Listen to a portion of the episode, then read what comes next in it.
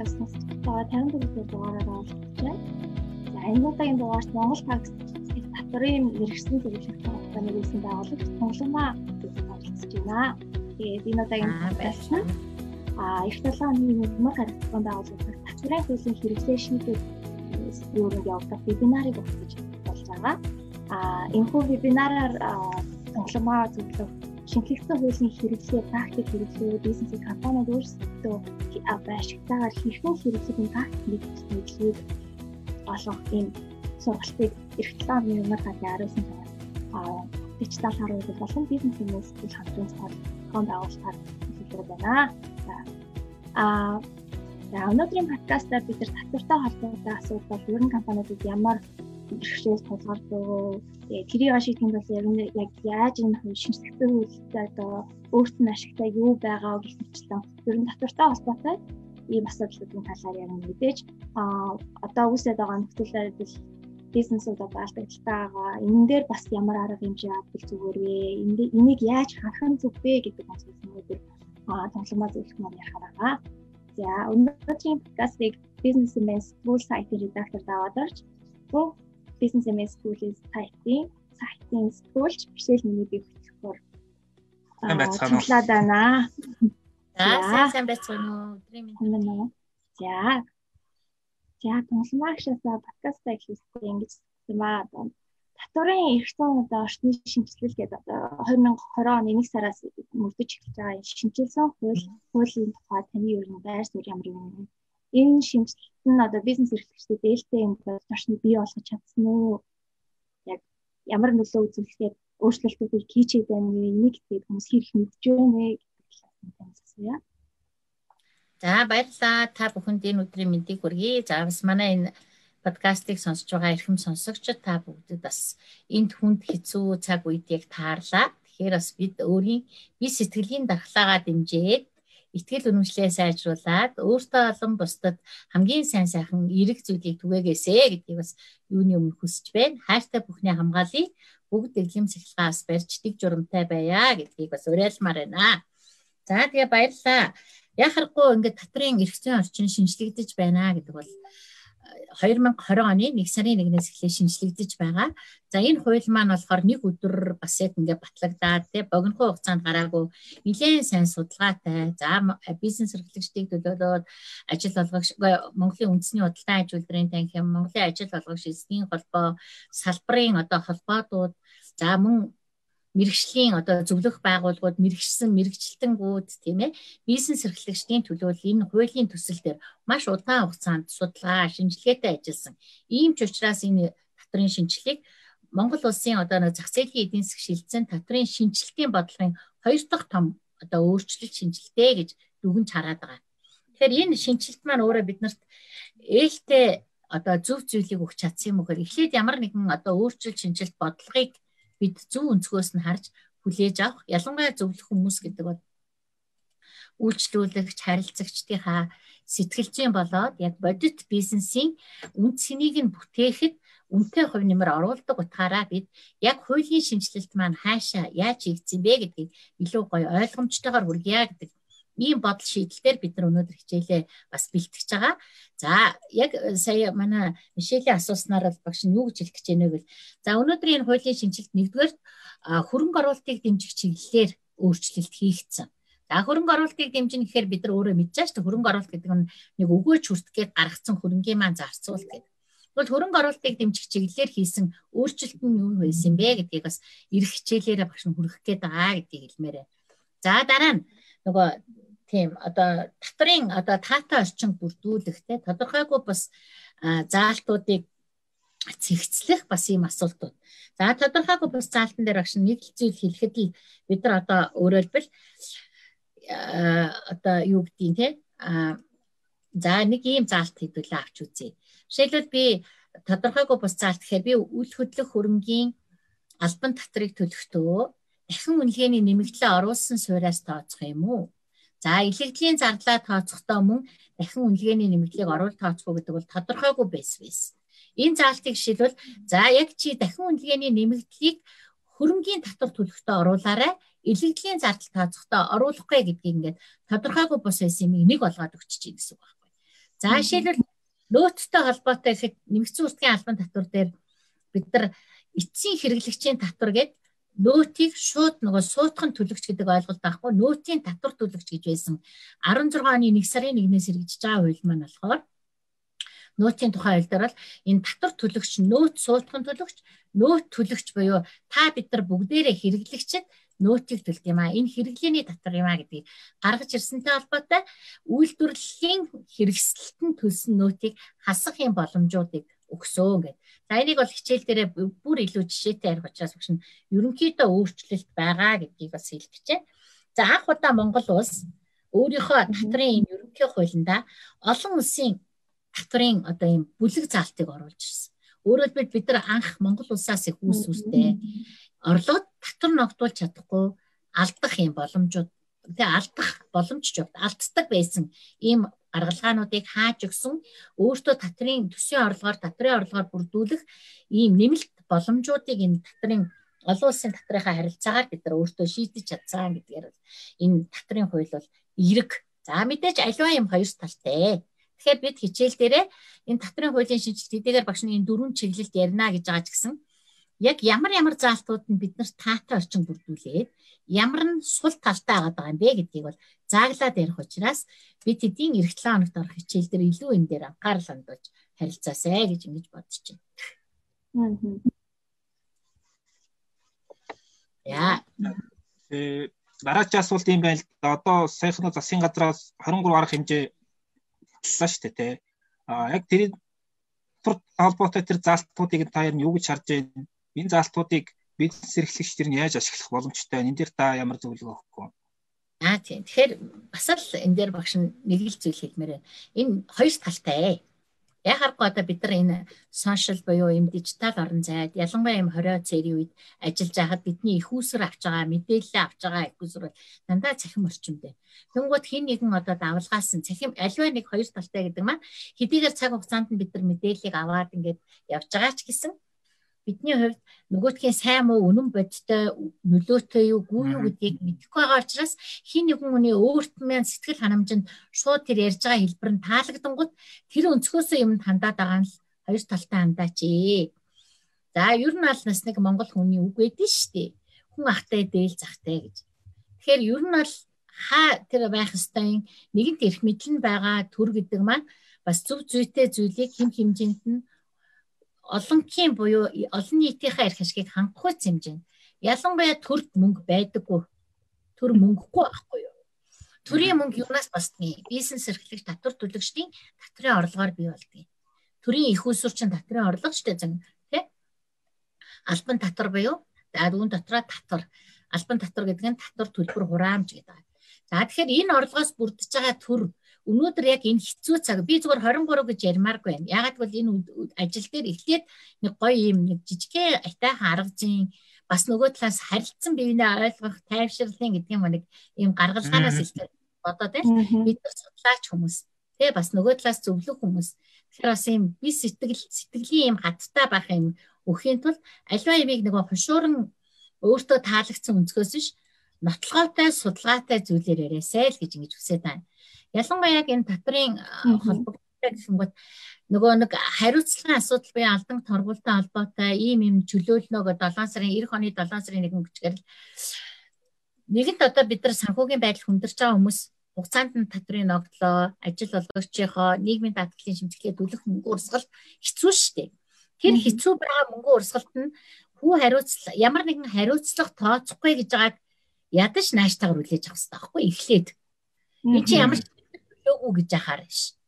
За тэгвэл илүү ямар бодтойгоор төр нь өөрөө нөлөөлж байгаагаа гаргах хэрэгтэй юм бэ гэхээр зүгээр 23 зөвлөмжгээл хамгийн эхлээл одоо нөгөө иргэдийн 100 мянган төгрөг те нөгөө ээжүүд мэжүүд гээд хоёр дахь нь нийгмийн даатгалыг гурав дахь нь татварын гэл ингээд чагсаагаад нэг 23 зүйл бичсэн байгаа байхгүй. Би бол энийг ингэж бичгээсээ илүү төр гэдэг чинь бүхэл бүтэн агентлаг ажиллаж байгаа бүхэл бүтэн мэрэгсэн баг ажиллаж байгаа шүү. Яагаад бид нар өмнөх хоёр дахь удаагийн хориг хоёр дахь удаа онцгой нөхцөл байдалд авч байгаа засгийн газрын арга хэмжээ.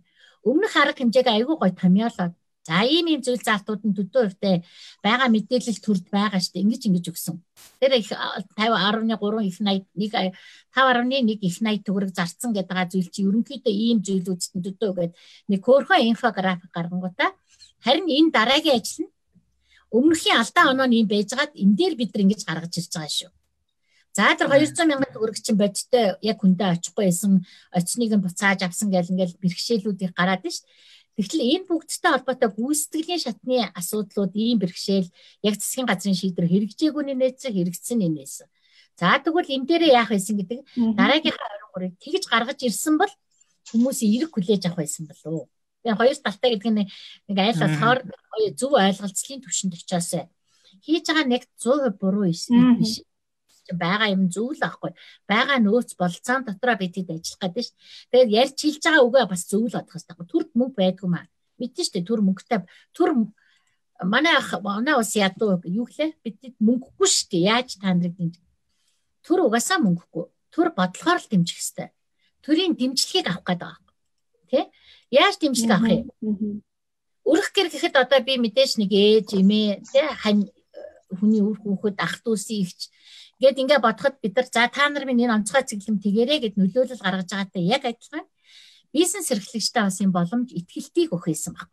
Бүх юмээ тасарчингууд жишээлбэл би зөвлөх үйлчлэгээний байгууллага хүмүүсийн ажил одоо дижитал орчинд шилжээд ажиллаж л байна гар утас ухаалаг гар утас гэдэг чинь гайхамшигыг үзээд ажиллаад шүү дээ. Тэгээс чинь хүмүүс маань компьютер авч амжаагүй ажлын байр хаагдц учраас 100% бид нар дижитал орон зай шилжиж ихээр нөгөө санхүүгийн програмтай компьютер энэ үргэж авах асуудал чинь нөгөө 13 салбарт нь ороогүй учраас бид нар гарах хэрэг алга биш. Бас амьдаа хайртай шүү. Ирүүл өвчтөй өвчний эрсдэлд орчмааргүй шүү. Тэгэхээр ерөөсөө л бид нар яг чухал нь юу юм? Яаралтай нь юм гэдгийг л ихэж харах хэрэгтэй.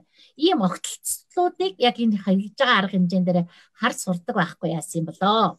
Тэгвэл илүү хүмүүс ойлгоно шүү дээ. Хийж байгаа ажил нь сайхан гэдэг тэр хүмүүсийг буруутгаж бас болохгүй шүү дээ. Цаг наргүй ажиллаж байгаа нь үнэн.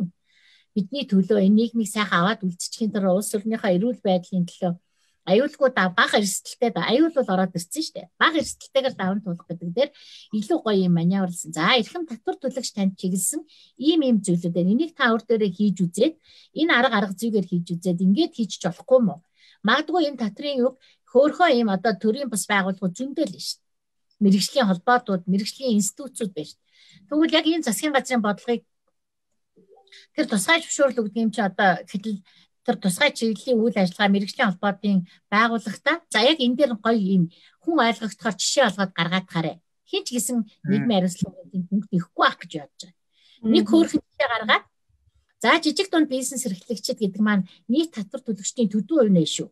Өнөөдөр улсын бүртгэлийн байгаа татвар төлөгчдийн төдөө хувь хуулийн этгээд тэдэн иргэн 50 сая төгрөг дотор байшгүй гэдэг тоо гаргаж ирэнгүүтээ за тэгвэл энэ нөхдүүдэд яах юм бэ?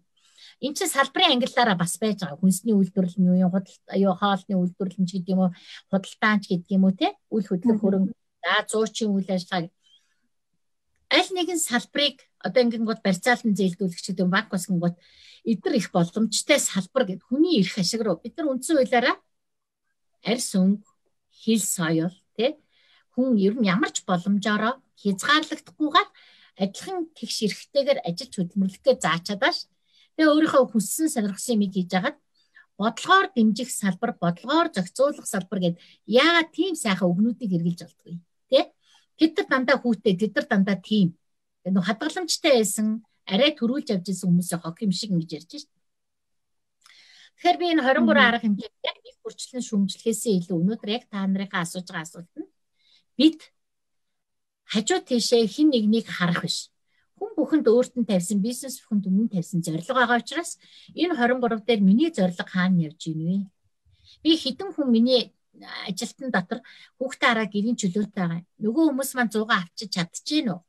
Ядчил та нар минь ийм болж байгаа юм байна шүү гэд нөгөө хүмүүс рүүгээ амдах ийм сошиал ертөнц хурдтайгаар хүмүүстэй харилцагчтай арилгах юм гой гой юм зүв зүв мэдээлэл гэдэг бол их байх тусмаа хүн тэндээ соновчтойг нь олж авч чаддгүй болов Өөрөөр хэлбэл мэдээллийн 90 зууны чинь хамгийн сул тал нь хин үнэн худлаа мэддэхгүй баахан мэдээлэл явагдаад байгаа учраас өнөөдөр бид хэдийн нэгдэж байгаа энэ бизнес цэг юм ээ. Одоо энэ подкаст маань ч гэсэн яг хэрэгтэй мэдээлэл олж авах юм сегментүүдийг бас бий болгоосай гэж ингэж харж байгаа учраас энэ талаас хэлмээр байна.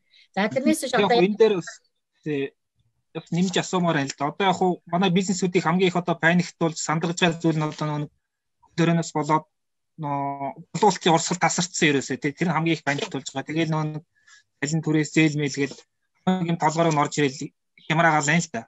Гэхдээ ингээ нөгөө талаас харахаар одоо ковид эсвэл бизнесмэнүүд бас нэг талаас аюу тийм том сургамж юм байгаа. Тэр нь юу гэхээр одоо бизнес бол анханасаа ингээ санхүүгийн сахилга баттай тэгэл мэдээлэл сайн хөдөлдөг байх ёстой гэдгийг нэг сануулж байна. Тийм учраас юу гэж асуух гээд нэхэр тийгээр одоо ингээд бизнес одоо айгүй болон жижиг дунд бизнес ингээд хотургоо ороод алдан хүлээгээд эхэлж байгаа ч гэсэн хоттой болцсон ч гэсэн зөвхөн одоо X тайлан гаргаад яваад ах уу эсвэл өөр ямар нэг одоо чиг цаас бүрдүүлэх ёстой юу? Та нь ягаад тэгэхээр та нь бол эргээд бизнес эзэн нэг цагт сэргийг эргээд төрийн байгууллагатай харилцах болно те. Тэгэл энэ тал дээр таг бизнес эрхлэх гэж үзүүлэх юм. Аа тийм ээ. Яг ингээд бид нар татрын ерөнхий хуулиараа татвар төлөгч өөрөө татраа татвар төлөгчөөрөө бүртгүүлээ. Татраа өөрөө тодорхойлоод тайлагнаад төлөх гэсэн юм дөрвөн үндсэн чиг гүйцэтгээд байгаа хгүй үүрэгтэй. Тэгтэл одоо татвар төлөгчөөрөө бүртгүүлчээ бизнес эрхэлж байгаа мөртлөө би X тайлан гаргая гэж сая маань даваад ирж тий Амбатар асууж байгаа шиг буруу асуу одоо ойлголттой шүү дээ. Би тэртээ дөрвөн алдагдaltaй юм чи одоо тэр хэрэг алгаа гэдэг ч юм. Тэгэхээр энэ маань өөрөө яагаад гэхээр бидний өөрөө өөрөө өөрийгөө худлаа хуураад байгаа гэсэн үг байхгүй. Жишээлбэл одоо би хувь хүн гэхэд би өнөөдөр байхгүй хэрэгцээ үүсэнгүүт байхгүй их усрыг гадаад их усрээр өөрийнхөө хэрэгцээг хангаад байгаа. Яг адилхан би өөрийнхөө хийж байгаа бизнесийг өөрөө баймлаад байгаа. Тэгэхээр энэ маань яг нөгөө татрын хуулийнхаа үрэн дээрх юм бол би өнөөдөр тайлагнаад X биш. Би үйл ажиллагаа явуулж байгаа. Алдагдaltaй ч гэсэнгийн хүн залинжуулж байгаа. Тайлангаа гаргаад энэ зардлаа хүлээн зөвшөөрөө тайлагнцсан. Татвар төлөгчөөрөө бүртгүүлээ тайлагнцсан байх юм бол татрын үр үүсээгүй шүү дээ алдагдaltaй хэмжээ орлогын татвар тийм ээ. За мөн би үргүй юм чинь хугацаанд нь төлөх асуудал үүсээгүй ч гэсэн би алдагдaltaй тайлангаа баталгаажуулсан байвал эдийн засаг сэргэн дандаа унах гэж байхгүй. Хүн чинь чи юм чинь цаг хугацааны шалгалаар босоод ирэхэд алдагдлыг шилжүүлэх, баталгаажсан алдагдлыг шилжүүлэх 4 жилийг өгчөж байгаа байхгүй. 2 жилийн дараа сэргчлээхэд би өнөө жил дараа жил хоёрынхаа алдагдлыг тэрний дараагийн 2 жилийн ашигтай ажиллах жилүүдэд хасагдах зардлаар хүлээн зөвшөөрөх боломжтой учраас би зүгээр X тайл өгчөөд чив чимээгөө суухш аль болохоор боломжийг өөртөө нээх хэрэгтэй байхгүй. Тэгэхээр би бол бичлэгтэй ах хэрэгтэй. Хуулийн тухай хэрэглээтэй ах хэрэгтэй. Чадвартай ах хэрэгтэй. Хуулийг ойлгож хэрэгжилж чадах юм чадварыг одоо өөртөө суулгах хэрэгтэй маа гэж ингэж л хэлэх гээд байна. Тэгэхээр бид зэрлэгчд маань яг зөв мэдээлэлээ бас олж авч чадахгүй л нэгс ойлголт төрөд байна л дээ. Тэгэхээр яг юм хэцүү нөхцөлд одоо өөрт чинь тус болохтэй за бид нар мэдээж энэ подкастыг бас хийж байгаа зорилго нь угаасаа тийм тийм зөв мэдээлэл хүнд ашигтай мэдлэг. Тэгээ ер нь одоо яг ялангуяа татвар макны зээлмэл энэ бүх санхүүтэй холбоотой хүндрэлүүдээр зөв мэдээллүүдийг манай бизнес эрхлэгчид ямар замаар авах вэ? За нэг нь болохоор миний ойлгож байгаагаар одоо шиг татварыг мэрэгсэн зөвлөх юм мэрэгсэн зөвлөх хүмүүс хандаж болно тий. Өөр ямар сувгуудаар бид нэр тэр мэдээллийг авч аль болох одоо дараа нь эргээд бизнес эхлэхэд эрсдэл багтаагаар гаргах уу? А тийм. Тэгэхээр энэ татрын шинжилэлт 2 гэдэг түрүүн бид нар хийсэн. Тэгэхээр энэ маань бас татрын алт маань өөрөө цахимжиж байгаа. Бүх зүйл цахимаар явж байгаа. Тэгэхээр татрын албаны MTC-ийн гэсэн сайт руу оронгууд манай татрын албаны бас э, маркетинг буюу яг ийм орчин нөхцөл тохирсон мэдлэг мэдээллүүдийг сегментчилж жижиг дунд те а том татвар төлөгчдөд тэгээд яг татрын хуулийн хэрэглэн дээр им жижигэн жижигэн хөөрхөн контентуудыг үүсгэж, жижигэн зөвлөмж онлайн хичээлүүдийг үүсгэж, за мэдээж чиг үр төрийн зарим чиг үргийг төрийн бас байгууллага үүсгэж байгаа үед татрын мэрэгсэн зөвлөлийн нийгэмлэг. За түүний хуулийн этгээд гişүүд нь бол одоо 1400-аад гişүүд баг шүү гэ хувь гişүүд а хуулийн этгээдээр үйл ажиллагаа явуулж байгаа тусгай зөвшөөрлөлтөд үйл ажиллагаа явуулж байгаа бараг 47 8 аж ахуй нэгж байгаа. Энэний нэг нь Монгол такс. Тэгэхээр энэ бүгд бол өөрөө зах зээлдээ өрхийн тулд зах зээлийн бас нэгэн салбар зөвлөх үйл ажиллагаа л гэсэн. Тэгэхээр бид нар нөгөө менежмент гээл маркетингийн зөвлөгөө, менежментийн зөвлөгөө за юу ч гэдгийг тийм ээ хүний нөөцийн зөвлөгөө, IT-ийн зөвлөгөө гэж хардаг те яг адилхан.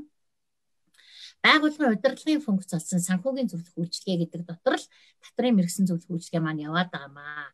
Тэгэхээр татврыг нөгөө тайлагнаа гарцсан хойно тайландаа тусгаад багтаа гол нь ш хийх гэж байгаа бизнесийнхаа хүрээнд төрүүлээд төлөвлөөд явах хэрэгтэй юм шүү. Хуулийнхаа хүрээнд миний 20 оны 21 оны татрын ногдол ийм байх юм байна одоо янз бүрийн давтчгүй хүчин зүйл болгоод төлөвлөсөн зүйл дээрээ ямар өөрчлөлтүүдийг хийх вэ гэдэг ийм л нөгөө бид нар арга зүй суралцмаар дадал хөвшүүлмээр байгаа байхгүй. За мөн дараагийн нэг нь гэвэл Монголын мэрэгсэн нэгтлэн бодлогчдын институт гэдэг бүхэл бүтэн одоо тэ 20 хэдэн жилийн түүхнээ 5000-аад гишүүнтэй бараг 6000 ч болчихж байгаа юу. Тийм гишүүнтэй ийм том байгууллага байна. Тэгэхээр энэ байгууллагаас мөн 140 гарan одоо хуулийн этгээд аудит гэсэн тусгай зөвшөөрлөлт үйл ажиллагаа эргэлж байна. Энд мөн стандартын хажуугаар татрын тайлан тайлгналтын тухай орж байгаа. Тэгэхээр татвар төлөгч бизнес эрхэлж байгаа гэдэг бол хүссэн үсээгүй юм гурван талтай харилцаанд ороод байгаа. Бизнес эрхлэн ажил олгогч болон татвар төлөгч болно. Тэгмээд яг энэ гуравтай холбоотой нөгөө и баланс, санхүүгийн тайлангууд нь, татварын тайлангууд нь, нийгмийн даатгалын тайлангууд ингээд тайлагнах үйл явц нь энэ юу хийж байгаа вэ гэхээр бид өнөөдөр Монгол улсад үйл ажиллагаа явуулж байгаа бизнес эрхлэгчийн хувьд энэ гурван тайлангийн сувгаар засгийн газар буюу нийт Монголын эдийн засгийн дата мэдээллийг л бүрдүүлж өөрийгөө тайлгнаж байгаа гадаад мэдээлэл. А зөвхөн гадаад мэдээлэл зориулсан тайлгнал гарах юм бол би амьдрахгүй шүү дээ. Ягаад гэвэл би энэ үйл ажиллагаа явуулж байгаа гэдэг чинь өөрийнхөө удирдлагын бүртгэл дотоод яг ашигынхаа төвшин гардаг, өрсөлдөх чадвараа гаргаж ирдэг шинэ бүтээгдэхүүн ажил үйлчлэгээ мөн уламжлалт бүтээгдэхүүн ажил үйлчлэгээнийхээ ашигын төвшинг нэмэгдүүлэх тийм тооцоо судалгаатай байх. Ийм л хэрэгцээ шаардлагыг өнөөдөр санхүүгийн зөвлөгөө танд хүргээд байгаа байхгүй. Тэгэхээр харьцангуй бас одоо залуу салбар гэсэн ч манайхан бол бас зөвлөх үйлчлэгийг авч сурч байна гэж би харж байгаа. Ганц би ч судлаач харж байна. Тэр ч утгаараа одоо бас манай энэ нийгэм зөв сайхан мессежийг өгье гэдэг та бүгд маань ч гэсэн яг энэ зөвлөгөөтэй хамтарч байгаа нь бол үнэхээр сайхан санагдчихж байгаа шүү. За сонсогчдоо нэг зүйл хэлгээд одоо сая томлогмаа зөвлөгийн хийсэн одоо энэ татварын хуулийг яаж яг хэрэглээнд яг гартаа оруулж хэрэгж өөртөө ашигтайгаар энэ хуулийг хуулийн зөвлөл заалтуудыг ойлгохгүй гэдэг энэ практик мэдээлэл олгох вебинар маань 7 хоногийн мигмар гаргийн их сарын 1-р сарын 19 цагаас 12 сарын 1-нд тийм. Тий 12 сарын 1-нд. Яа. Тэгээд дээр нэмээд хэлэхэд бас бизнесийн подкаст манад сүүлийн үед ингээд карантины горимд орцсон зүүмөр явж байгаа, лайваар хур явж байна. Аа нус текст болон аудио болон янз бүрээр явж байгаа. Тэгээд сонсох суугуудын хувьд бол одоо нэгдүгээрт манай бизнесийн подкаст гэх платформ байгаа, өөрийн платформ. За тэгээд бизнесмений Facebook пэйжуудаас бизнесмен сайтын подкаст болон YouTube бас бизнесмен гэж channel байгаа. Тэгэхээр энэ бүх суугнаас та бүхэн одоо яг одоогийн хэцүү нөхцөл яг танд хэрэг болох тийм ихтэй байх тийм контентуудыг олж авч чадна шүү гэдгийг сануулах гэсэн юм аа. Тэгээд дараагийнхаа асуулт руу оръё тийм ээ. Тий. За түрүүн ярьсан арга хэмжээнүүд авч байгаа гэсэн одоо ерөнхийдөө энийг ингээд хүргэх байдал нь ерөнхийдөө арай жоохон дутмаг байна гэж та хэлсэн шүү дээ. Энээс гадна арга хэмжээг одоо авж байгаа ям авж байгаа арга хэмжээг илүү зөв талаас нь харах нь чухал юм гэсэн. Үүнээс гадна ер нь яг ямар өшөө арга хэмжээ авч хэрэгжүүлвэл гэдэг. Одоо заавал ингээд төрөөс байнга юм ихэж ихтэн хэцүү. Гэхдээ энэ бодлогоор оролцох хэрэгтэй. Тэгээ оновчтой тийм тийм байх хэрэгтэй. Тэгэхээр одоо яг өөр оновчтой арга шийдэл юу вэ одоо? Тэгээ бодлогын төвшөндөө гэсэн үг. За тэгэхээр зүгээр би өөрөө судлаач хүн шүү. Тэ миний үг бол бас өөрийнхөө л өнцгөөс зарж байгаа шүү дээ. Бас зөв өнцгөөр автгийн ухаанаар хандаарэ гэдний сонсогчдоос хэлмээрээ. Тэгэхээр үүсэт байгаа яг энэ нөхцөл татрын орчныг тэ нөө бизнес эрхлэж илүү ээлтэй болгоог бол хамгийн түрүүнд би нэг бүх хүмүүс нэмэгдсэн уртын албан татвар төлөгч байгаа байхгүй юу? Бид нар бүгдээрээ 16 оны 1 сарын 1-ээс хэрэгжсэн нэмэгдсэн уртын албан татварын тухай хуулиар бүгдээрээ энэ харилцаанд дараад нөтөө ус хамрагдаад и баримтынхаа урамшууллыг жилд нэг удаа авдаг гэснийг улирал алган авдаг болоод дэвшил бол байгаа. Тэгээ нийт худалдан авалтныхаа тэгээ 20% буюу Гэхдээ 2% буюу төлсөн нөтийнхөө 20%-ийг аваад байгаа шүү дээ. Одоо буцаагаад байгаа. Тэгэхээр энийг тэгээд 2% гэхгүй ямар нэгэн суглаа гэхгүйгээр 10% нь буцаагаад болгочвол тэртээ дэргүй энэ маань хүн нэмэгдсэн үртгийн албан татвар бол эцсийн хэрэглэгчийн татвар. Энэ татврын гол нь бол хин нэгнийг урамшуулт хамруулаад цаана нэг тийм юу суглаа маягаар явуулах гээд байгаа нь төлөвшүүлэх арга хэмжээ байсан гэж би хардаг. Тэгэхээр өнөөдөр 16 оноос хойш 4 жил хэрэгжиж байгаа энэ хууль маань тодорхой хүрээнд бол төлөгчийг бүртгээд төлөвшүүлцээ. Тэгэхээр одоо энэ урамшуул гэдэг байгаа зүйлийг засгийн газар тэр нөөтөө урамшуулал биш. Харин буцаагаад одоо нөгөө суглаа биш те. 2% гэдэг бүтнээр нь буцаагаад олгочиж болдго юм уу? Ядаж тэгвэл 2 бүтэн болдго маа зардал гардаг юм аа. Энд чинь бас тодорхой хэмжээний төлөвлөгдөөгүй арга хэмжээ учраас наацыг бодоод 2-ыг ядаж 8 руу ч юм уу тий багтаад нэг 6 7%-аас 8% бол болно гэж би харж байгаа хгүй. Энэ системтэй холбоотой зардлыг нэг 2% дээр санхүүжүүлээд 0-лоод бариулаад зардалгүй ашиггүй алдагдaltaгүйгээр барилаа зардлаа санхүүжүүлээд барилаа гэд ядаж нэг 7-оос 8% дээр нь буцаад 5-аас 6%-ийн урамшуул бидэрт нэмэгдэх гээд байна шүү дээ.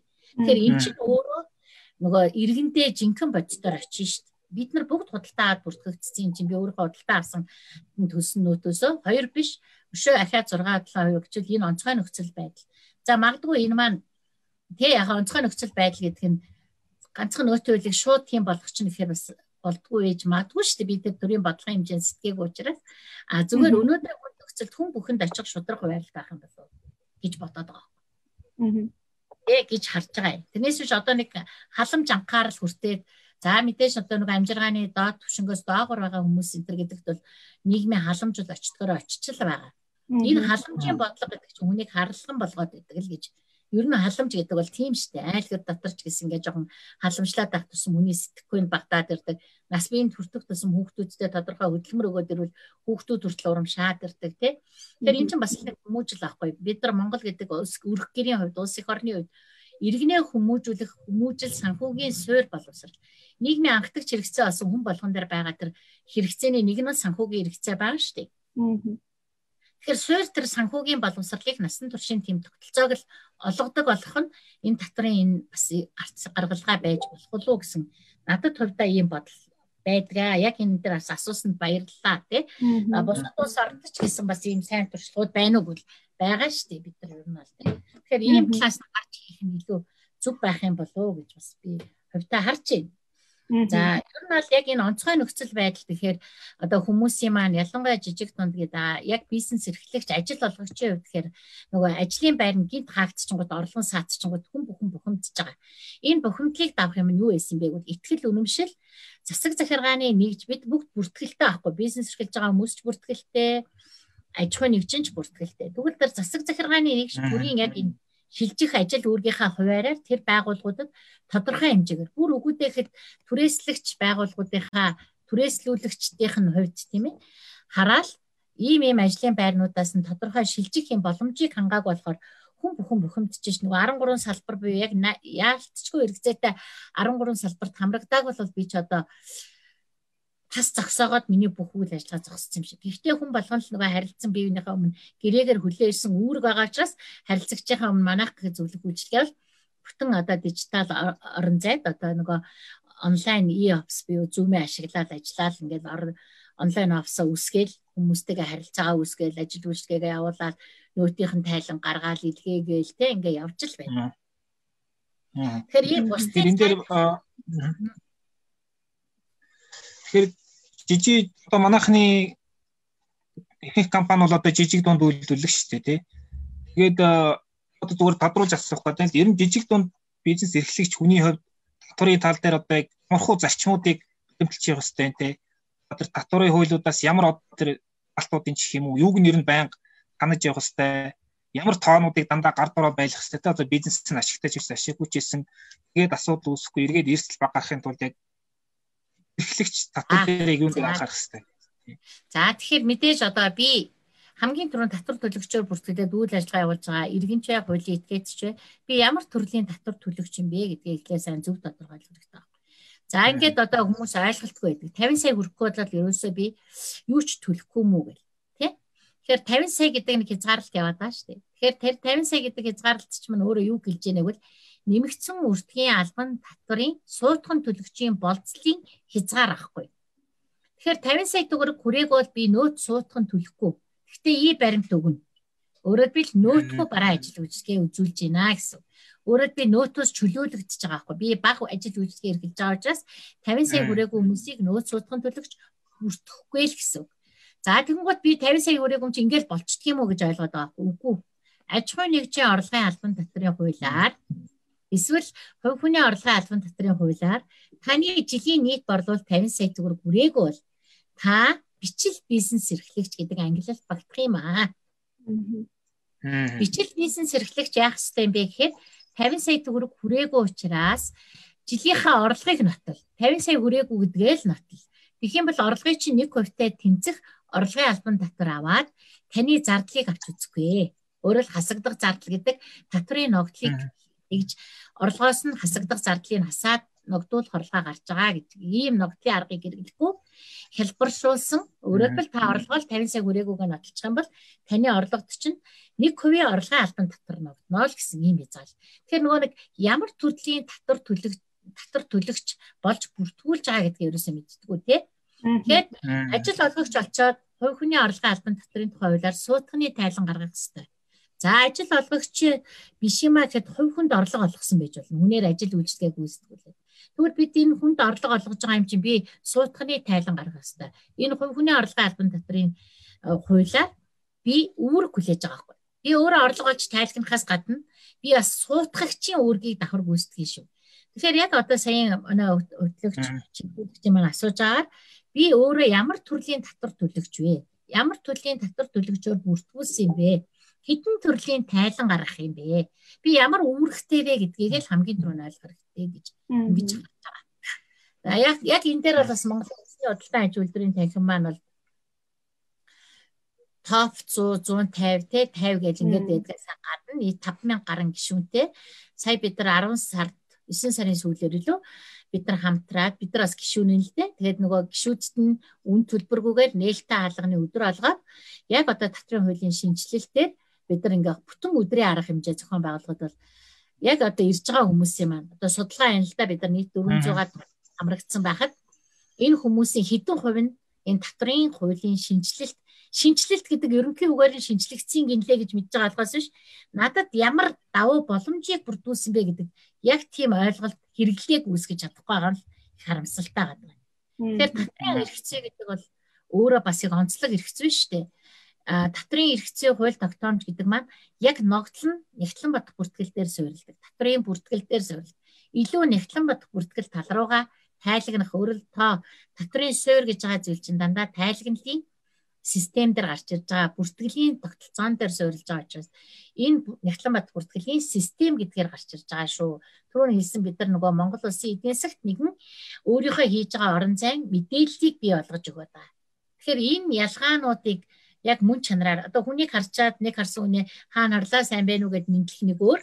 Өө энэ хүнтэйгээ ингээд мэдлээ. Бүр амар мэндийн асууд ах トゥ усыг асуух нэг өөр гэдэг өстэй яг энэ мэдлээ шиг л би татвар төлөгч учраас зүгээр сайн уу гэд мэдлээд өнгөрдөг нэр мэдэхгүй хүн биш. Татрын хуулийг би яг ингээд нэрээ өгдөг. Өө эн чин тэгдэг шүү гэдэг ийм л наацхийн хэрэглээг мэдээд хэрвээ та өөрөө чадахгүй яг зөвлөгтөөгөө хамтарч энэ асуудлыг шийдэх нь ирээдүйг таны эрсдлийг бууруулах татрын зөв төлөвлөлт удирдлагыг хэрэгжүүлэх юм.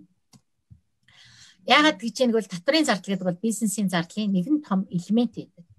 Ерөөсөө л бид нар юу юм бэ гэхээр аливаа нэгэн бизнес үйл ажиллагаа гэдэг бол ашиг гэдэг хоёрхан тооны ялгуур шүү дээ. Орлого зарлагын ялгуур эзэстэй тий. Тэгэхээр энэ орлого гэдэг юм бол хязгаарлалтай байдаг бол зардал гэдэг имийг та өөрөө удирдах боломжтой байхгүй. Тэгэхээр ийм арга зүгээр татрын зардал дээрээ төлөвлөлтийг хийж чаддаг л ийм чадвартай ах.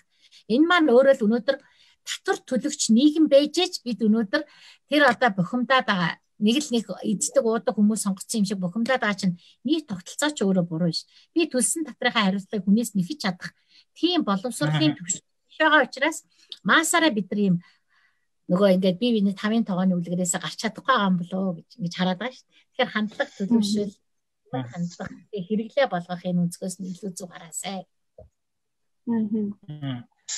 Тэгэхээр бас манай бизнесмен подкастт урьдчилаад бас бизнес эрхлэгчид гурав асуулт ирүүлсэн байна. Тэрийг тунгалмал зөвлөхөөс асууч. Энд бас нэг мэдээлэл бас тогтоогоол тиймэрхүү асуултууд харагдаж байна. За эхнийх нь юу гэж юм гэхээр Япон биш жижиг бизнес эрхлэгч нар шинэ хуулиар талангаа ахуулсан энэ талаар мэдээлэл байна уу гэж байна. Аа за тий сая бас хэллээ тийм ээ. Тэгэхээр компани жижиг бизнес эрхлэгч гэхээр одоо бид нар иргэн бизнес эрхэлж болно. Би жишээлбэл одоо нэг 8 нэрийн дэлгүүр хашааныхаа өнцөгт нэгээд ажилуулж ээж болно. Эсвэл нэг жижигхэн одоо бодол засварч юм. Ингээд энэ бол бизнес. Тэр байтугай сүүлийн үед бизнесийн нэг хэл хязгааргүй эдийн засаг буюу даяарчлагдсан гот онлайн бизнес эрхлэгчид маш их болж байгаа. Онлайн захиалга онгод бид нар хэнийг мэдэхгүй мөнгөө шилжүүлээд и баримтаач нэг чадахгүй мөртлөө онлайн тэр худалдаа авалтанд хүн болгон өргөдөр болгон татаар өгч байгаа. Хүн болгон биш юм аа.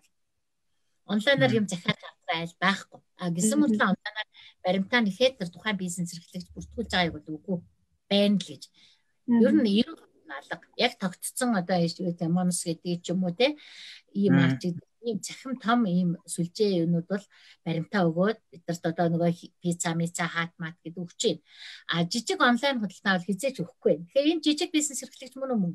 Боломж штэ. Гэтэ өгтөөраа сууж байгаа би тодорхой хэмжээний боломжийг бүрдүүлээд орлого зар. Эргээд энэ нөгөө бизнес эрхэлж байгаа хүн одоо арай гэж нэг юм эрхлэнгүүд энэ нэг зөвлөх хүртэл намайг бошуухан татвар төлөвлөх гэдэг ингээ бас эмзгэж магадгүй ч түүнд.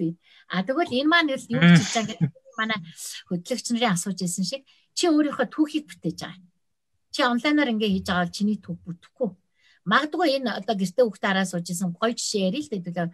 Одоо энэ 20 цаар тавьчихсан чи тэр хүүхэд одоо магистр ч юм уу суралцахаар болоод визэнд орлоо. Визэнд ортол энэ хүн гэртээ сууж исэн гэхэд энэ хүний хөдөлмөр эрхэлж исэн ийм хэмжээний сурах орлого хуримтлал наазахын доод санхүүгийн босрыг хангахгүй байна гэхэд энэ хүн хэрвээ жижиг онлайн бизнесээ бүртгээд татрын тайлангаа гаргаад ногдолтой ч вэ ногдолгүй ч өөрөө тайлангаа гаргаад явдаг гэсэн бол 50 сая хүрээгүй ч байсан энэ хүн жилд нэг 40 саяын борлуулалтаас 10 сая төгрөгийн орлоо ашиг өрцдөг байсан юм байна гэхэд би 3 жилийнхаа тайлангаар би 30 сая төгрөгтэй гэдгээр нотлон гэсэн үг байхгүй.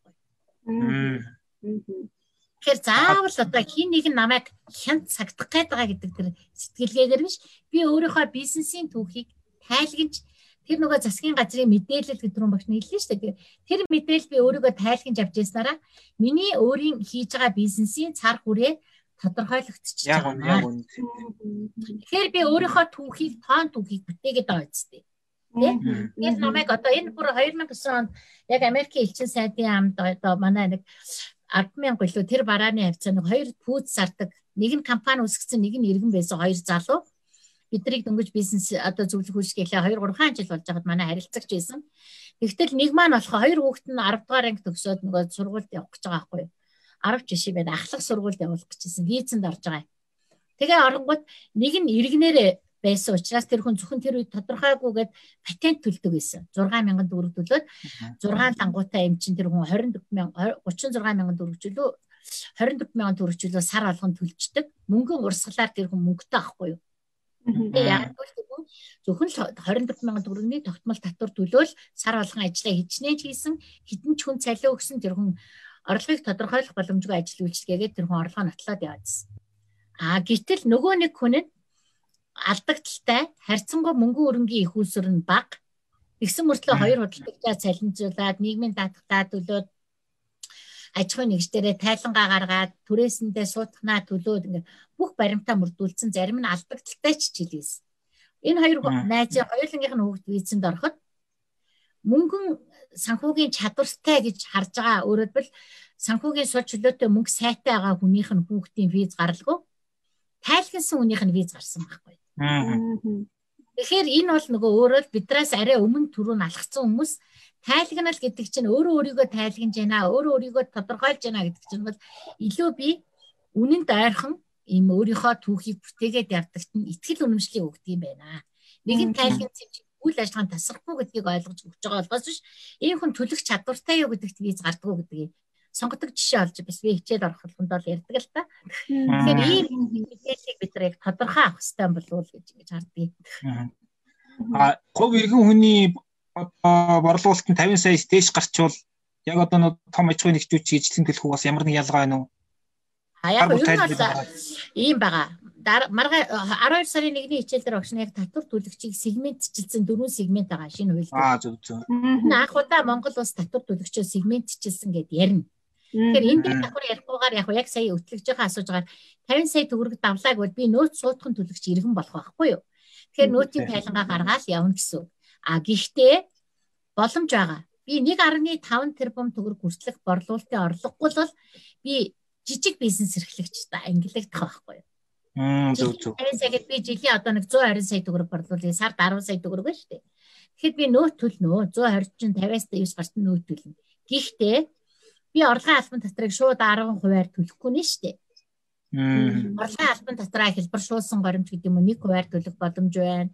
За эсвэл би ногдуулаад 10 хувиар төлсөн чи 90 хувиа буцаагаад авах гэдэг ийм хөнгөлөлт чөлөөлөлтийн давуу боломжууд бол бас биднэрт их байгаа. Үеийн албан болж ирж байгаа шүү дээ. Тий. Татвар төлөгчөөрөө нэгдүгээр дөрвөн багш нь хэлсэн шүү дээ. Ерөнхий хууль дээр бид нар татвар төлөгчөөр бүртгүүлэх, тайлагнах, өөрөө тайлагна гэж ааш ногдуулаад За тайлагнаад тэгээд өрөө төлөх гэсэн ийм дөрвөн чиг үүргийг хэрэгжүүлээд байгаа учраас иргэн чай аж ахуй нэгжчээ би татвар төлөгчөөрөө бүртгүүлэхээс эхлээл зүв байх хэрэгтэй байхгүй. Тийм бол өөрийгөө хамгаалах маш олон боломжууд байгаа. Хөнгөл чөлөөлтөнд хамрагдах боломжууд байна. Алийг нь сонгож хэрэглэх вэ гэсэн давуутай боломжууд хүртэл биднэрт байгаа л гэж харах хэрэгтэй.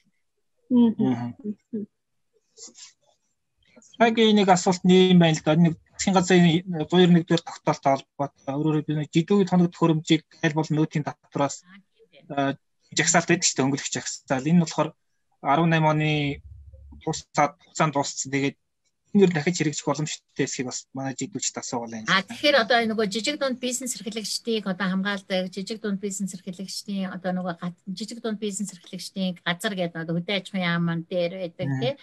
А дүүрэг аймагуудын жижиг дунд үйлдвэрлэлийн газрууд гэдэг нэг төрийн цэцэг захиргааны нэгжид ийм нэгжүүд маань байгаа шүү дээ. Яг энүүгээрээ дамжаад яг хэрэгжих ёстой. Яагаад энэ жижиг дунд үйлдвэрлэлийн тоног төхөөрөмж гайл нөөцийг хөнгөлөө чөлөөлөд байгаа юм? Энэ жагсаалтыг яагаад төсөөд байгаа юм гэхээр нөгөө л зардлаа ахгүй юу. Бид нар өндөр үнэтэй тоног төхөөрөмж авчрах тусам татвар шингээл өндөр болох тусам өртөг маань өсөд байгаа. Гэтэл бид нар жижиг дунд гэдэг маань амиа арга цаасан буюу ашигын түвшин хамгийн бага Гэхдээ ажлын байрыг тодорхой хэмжээгээр бий болгоцсон орлого нь тогтворжаагүй тий өөрөлдвөл ийм одоо энгийн нөхөн үйлдвэрлэлийг ихэвчлэн явуулж байгаа амиа аргацаасан гişгээр их гочин үг болоод нь ш бас нэг тий. Энгийн нөхөө үйлдвэрлэл. Бас хүнд эвгүй штэ хүн бизнес хийж байгаа нэг амиа аргацаасан гişгээр ямар ч хүнд бас нэг таатай сонсогдохгүй л аа. Хүүхэд хүртэл дүн авчихад за чи ч амиа аргалаад нэг дунд л авлаа да гэвэл эвгүй үсттэй тий. Тэнцэн гэж хэлвэл гоё яхах байхгүй. Яг энэ утгаар нь харахаар бол яхныг бол ерөөсөө л бидний яг жижиг ягаад энийг хэлээд бас та хоёр маань энэ хүмүүс сонирхож байгаа нь юу юм бэ гэхээр нийт одоо татвар төлөгчдийн маань ихэнх нь 70 80% нь? Тий 70-аас 80% нь? Жижиг дунд бизнес эрхлэгчний ангилал багтаад байгаа байхгүй. Тэгэхээр энэ хүмүүстэй тохирсон бодлогыг бид яаж хийх юм бэ гэхээр тэр хүмүүстэй одоо түрүүн бид нар өнөөдрийн нөхцөл айдал чигсэн яриад байгаа чинь тэр жижиг дунд гэдэг хүмүүсийг яаж дэмжүүл илүү болох юм.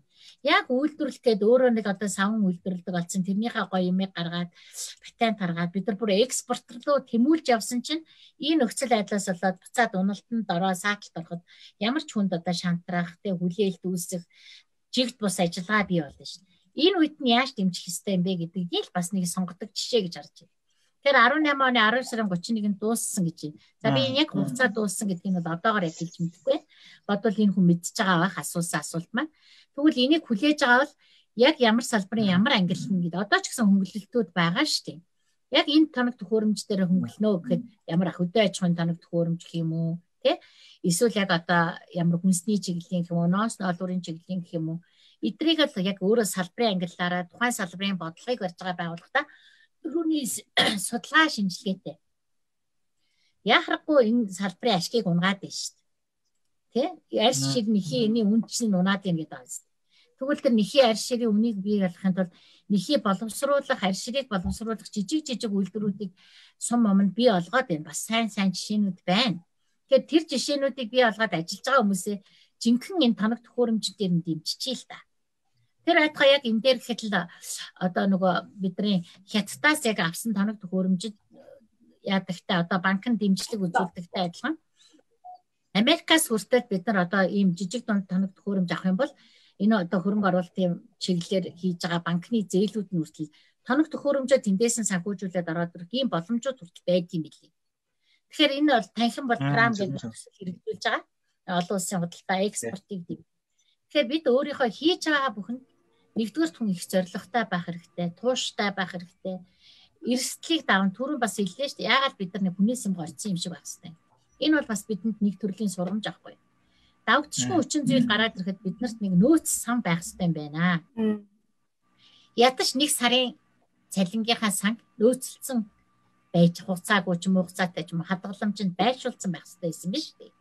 Тийм бүгдээрээ тэгдэггүй өмнөх оройгоо аваад гайдар магаа нөхөд хувийн ч адилхан, хувь хүнийн ч адилхан байгууллагын ч адилхан улсын ч адилхан явж байгаа учраас бид өнөөдөр одоо энэ бол нэлээд том сургамж гэж би өөрөө нөгөө бас тодорхой юм эдийн засгийн салбарын хүмүүс багш хүн учраас судлаач хүн яг энэ дээр бол бодит үнэтэй нүүр тулж хүсээ нэлээд чанга бүсэлж зээлхээсээ илүү байгаа боломжуудаа хайх. Жишээлбэл бид нар маш их хог үйлдвэрлээд байгаа байхгүй юу? Тэгвэл бид нар эко байх, хогийг ангилах, ядаж гэрте байгаа үедээ хогоо ангилаас урчих л та. Сайн имийг хийж яагаад бол тэгвэл бас нэг дараагийн сайн юмнуудыг гаргаад ирэх юм. Магадгүй одоо бид нар гэртээ суудсан сүү хэрэгтэйгүүд хүмүүс бүх зүй аваад байна. Тэр 2 3 үйлдвэрийнхаа сүүний савнуудыг нийлүүлж агаад нөгөө яг өнөөдөр биш ч гэсэн гайг болохт нь тэр байгууллагуудад нь буцаагаад өгч байна. Эсвэл одоо хүнсний дэлгүүрт авах гээд очихдоо тэр байгууллагын сүүний савнуудыг айж өгчихэхэд тэрийг дахин боловсруулахад ямар идэх чи ундааны савч юм. Өртөг зардал шаардахгүйгээр хамтдаа хэрэгжүүлж болох ийм л зүйл өнөөдөр бидний хүндрэлээс гаргах байх гэж. Тэр өөрийнхөө хувьд тийм хоригдлоосон үнцийнхаа туршлагын. Тэгэхээр энэний цаана бол яг бид өөрөө иргэний бүтээгдэхүүн, нийгмийн бүтээгдэхүүн иргэний оролцоотой нийгэм, төрийн зохицуулалттай эдийн засаг гэж яриад байгаа. Энэ үед олон нийтийн суурь боловсрал дандаа чадварчдаг. Өнөөдөр татвар гэдэг зөвхөн компани байгуулад юм уу? Энэ хүмүүс мэдэхгүй байна гэж шүмжлэхтэй биш. Бусад улсын сайн туршлага бол ерөнхий боловсрал, сургуулийн өмнөх сургамд нь тий дээд сургуулиудад нь тэр байтугай нөгөө жижиг дунд бизнес эрхлэхийн бойжилтын үе шатуудад нь тогтолцоогоор бүр дэмжиж ордог байгаа. Аа тогтолцоогоор магадгүй одоо энэ жижиг дунд бизнес эрхлэгчид 50 сая хүрээгүй хүмүүсийн тайлбар гаргахад маш хөнгөлтэй жилийн нэг 50 мянган төгрөг тий одоо хэд хэдийн 50 гэдэг нь миний хүнчээж өндөрч ээж болно дамч ээж болно тий зүгээр ингээ бодоход 60 мянган төгрөгээ бодцоход 12 сард байгаа сард би 5 мянган төгрөг төлөөд 5 мянган төгрөг маань нэг 2 дугаар хоолны ч өмнөгүй шүү дээ 5 мянган төгрөг төлөөд өөрийнхөө программыг боловсруулах ийм програмчлалын системийг бий болгочиход л би энэ дотроо яваал. Тэр нөгөө цахим ийм баримтын систем рүү e-tax руу миний бүх юм ингээд холбогдчих боломжтой л байна. Тэгэхээр ийм ийм гоё шинэ орон зайнуудыг, шинэ шийдэл гарцуудыг бид нар энэ цаг үед олж хамтдаа шийдэл бүрэх нь илүү нөгөө одоо ямар нэгэн хин нэгнээс хүсэл хин нэгнийг буруутгахаасаа илүү зөв гарсан юм болов уу гэж харж байна. Тэгэхээр бас сүүлийн нэг асуулт маань бас л нөт бол нөт бол угаас аргагүй нөгөө хамгийн сонирхол татдаг юм супер сэдвүүл энэ. Энэ дээр яг нэг жидүүч асуусан байна гэхээр жидүүч одоо жижиг дунд үйлдвэрлэл эрхлэгчид нүүтийн өр авлага дээр ер нь ямар байдлаар эерэг одоо байдлаар шийдэж болох ямар орон зай байна гэж асууад байна. Авлага. Яг гоо тэгэхээр ингэж 50 сая даваад явчаад бид нүүтийн ногдол хийх гэдэг чинь борлуулалтын орлого дээр. Хасалт хийх юмд юу вэ? Бидний нөөцтэй худалдаа авалт. Өөрөөр хэлбэл энэ орлогыг олохтой холбоотой авсан зар одоо ажил үйлчилгээндээ мөн одоо бид э, тэ нөөтөө хасуулнаа. За худалдаа авалтын нөөц гэж ярьдаг. Энийг манай хэлээр бол тий. Борлуулалтынхаа нөөцөд 120 одоо 12 саяын нөөт ногдлоход шууд материал нь 80 сая байлаа 8 сая насгчаар 4 саяыг төлөхөөр харагдчихж байгаа зү. Тэгвэл тэр 4 саяас өшөө би түрээсийн зардал, цахилгаан холбоо, гэрэл цахилгаан ч гэдэг юм ийм зүйлүүд асгаар би хэдийгээр 12 саяыг төлөх ёстой ч би худалдан авалтынхаа шатнд төлснүүдээ асангууд би нэг 2 сая 200 л төлөхөөр ч юм уу сая 800 төлөхөөр гарч байна гэдэг чинь миний тухайн сарын ногдлоо гэж харах хэрэгтэй байхгүй. Тэр ногдлоосоо би яах вэ? Өөрөөр би 120-ыг борлуулж байгаа юм чинь 8 нэрийн дэлгүүр гэдэг чинь толооно өгөөл ахаар миний борлуулалтанд шууд 132 сая олоод би 12 сая нөөт гараад ирж шít. Гэтэл би талах бүтээгдэхүүнээ нөгөө худалдааныхаа бараануудыг авсан айл чинь 80 саяар би худалдаа авалт хийцэн гэхээр 8 сая насагдчихжээ. За тэнгууд саяын түрээс янз бүрийн гэрэл захилгаан гэсэн зарлуудаа асчингууд би нэг сая 800-ийн тухайн сард нөөт төлөхөр байна. Энэ бол миний цэвэр төлж байгаа нөөт байхгүй юу? Тэгэхгүйгээр бид нар нөөтгөр 12 саяыг би яаж төлөх юм ч гэдэг юм. А харин одоо яг шууд худалдан авалтанд төлөх эсгүй гэх юм бол одоо ялангуяа энэ зөвлөх үйлчилгээ ч юм уу те ийм байгууллагууд дээр цалин үсэх одоо ингээ маркетинг телевиз энэ юм байна ихэнх зардал нь цалин үсний зардал гэдэг. Саяхан бол ингээд 80% бараа материалын зардал учраас 60% юм уу тий. Хүний барааг аваад зарж байгаа учраас. А бид нар бол мэдлэг түгээж байгаа учраас цалин хүйс гэдэг зардал хизээш нүүт хамаагүй шүү дээ. Гэтэл 120 сая төгрөгийн орлого олдог зөвлөх үйлчлэгийн бол 12 саяг ногдуулж дахид цалин өстөө 80 сая тавьцаан гэвэл би 12 сая л төлнө. 12 саяасаа нэг түрээсийн зардлын сая хаслаа, бичиг баримтынхаа сая 500 хаслаа гэвэл сая 500 асагдангууд би 10 сая 500 төлж гинэ л гэсэн юм утга. Тэгэхээр яг энэ нөгөө нөөтийн үр авлага гэдэг дээр салбарын бас яг ашигын төвшин салбарын нөгөө нэг хасалт хийх эрх нь ер нь нэг альва жишээг бид нар нөгөө нэг хит нийтлэг барайл ингээл бүгдийг хавтгааруулахаас илүү салбар салбарын тэр олон холбоодууд тэг бидний ажил үйлчлэгээ мэрэгжлэрээ нэгдээд байгаа зүйлүүд чинь илүү гой судлаачаар хандах юм бол салбар болгонд шин шин асуудлуудыг шийдэхдээ жидүүгийн эрхлэгчдийн эрх ашгийг нийцүүлэе гэж шээ. Тэгвэл тэр жидүүдээр яг ямар эрх ашиг гарч ирээд байгаа юм. Тэрнийг яг бид нартай хамтраа тоон судалгаа олгоод тий бодит тийм кейс олгоод асуулгоод одоо хин нэгэн дээр очиж судалгаа хийхгүй шүү дээ. Тийм төвшөнд бид нар дог асуулгаа бид нар гарган тэр хүмүүс хариулаад өгөх юм бол энэ дээр бид нар боловсруулалт хийгээл гаргах юм боломжууд хүртэл байгаа учраас нөгөө бодиттой юмд хандгал хэрэгтэй байгаа. Би бол тэгжэл хардаг. Хин нэгний үгээр биш яг ямарваа нэг тоон судалгаатай тооч гэж юу байх те ер нь судалгаатай л хандах хэрэгтэй. Яг ямар хандлага байгаа юм. Хүмүүсийн хандлага тэгж जैन татрын хуулийг хэрэггүй одоо те өөрчлөлт болоогүй гэдэг юм. Өнөөдөр 23 энэ цаг үеийн шин чанартай арга хэмжээ ямар ч дэмжлэг олоогүй гот нэгийгээ дагаад нэрээ дэмжлэг олохгүй юм байна гэж хэлхээсээ илүү 23 асуудлыг гэж ингээл загварчлаа. Тэгэхээр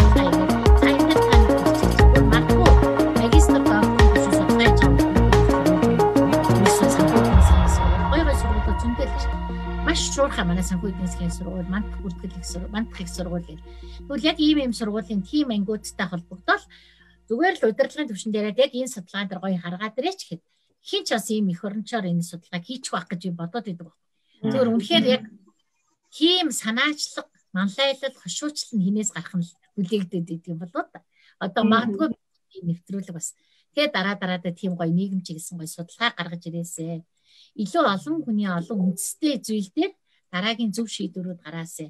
Яагаад үндэслэлтэй гэж байгаа юм бол айл болохоор хандлага тэр байгаа бодит байдлыг үнэлэх тусам шийдвэр бодит үнэнд ойрхон гарах байхгүй. Тэ?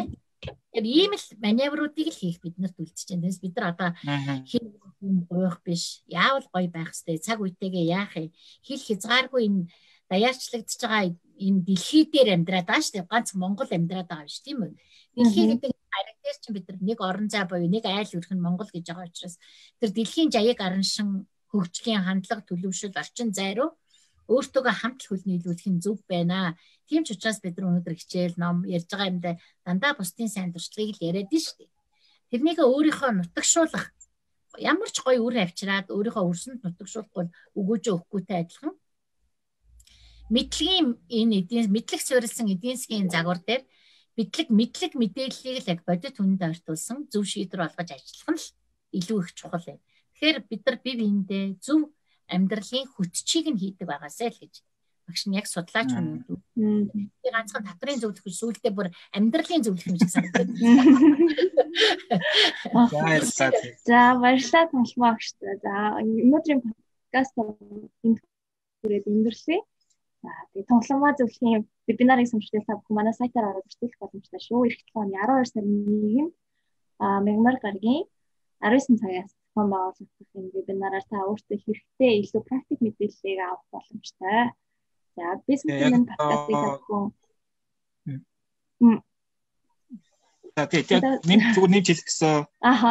Вебинарын үеэр бизнес эрхлэгчд маань яг өөрт тулгамдаад байгаа асуудлууд дээр илүү тодорхой хариултыг бүр асуугаад тий ингээд бид нар нүн одоо зүүмөр ялгаагүй явж байгаа тий чатаар насуугаад ингээд асуулт хариулт аваад явж болно шүү гэдэг. За. За манай бизнес event подкастыг Google болон Apple-ийн подкаст аппликейшнээр мөн бизнес event сайтын подкаст хэсгээс YouTube сувгаар мөн Facebook live-аар та бүхэн ийм олон сувгаар үрт боломжтой үрт ойрхон илүү их бүх сувгаар нэлээд авах боломжтой. Тэгээ манай подкастыг та бүхэн сонсоод өөрийнхөө бизнест хэрэгжүүлээрэй. За. Сонсогчдаа өнөөдөр оролцсонд баярлалаа. Тий. За баярлалаа. За баярлалаа. За залуучуудаас амжилт хүсье. Бас нэг юм нэмж хэлмээр хаа юу гэхээр бизнес ивент платформ маань одоо яг энэ видео үед бас яг арт ахлын бизнес гэсэн тийм цоврал контент гэх юм уу материалуудыг цовруулаар явуулж байгаа. Видео, одоо аудио, текст гэх янз бүрийн хэлбэрээр явуулж байгаа. Тэгэхээр сая хичээлээ хэлсэн бүх төр суугаар энэ бас хүн ковид зориулсан бизнес эрхлэгч тэрэг болох контентууд бас явж байгаа гэдгийг хэлэх гэсэн юм аа. Тийм. Тэгээ энэ контентуудаараа бид нар зөвхөн зөвлөх гэхгүй бас бизнес эрхлэгчид бие биедээ өөрсдөө сайн туршлагаас юм танилцуулах зорилгоор харилцан төгсөлтөөр энэ хэцүү үеийг давах юм холбогчн байхын тулд бид нар ажиллаж байгаа гэдгийг та бүхэнд сануулж илээ. За баярлалаа. Өнөөдрийн подкастыг сонссон. За баярлалаа. Удахгүй уулзъя. Амжилт. За. За.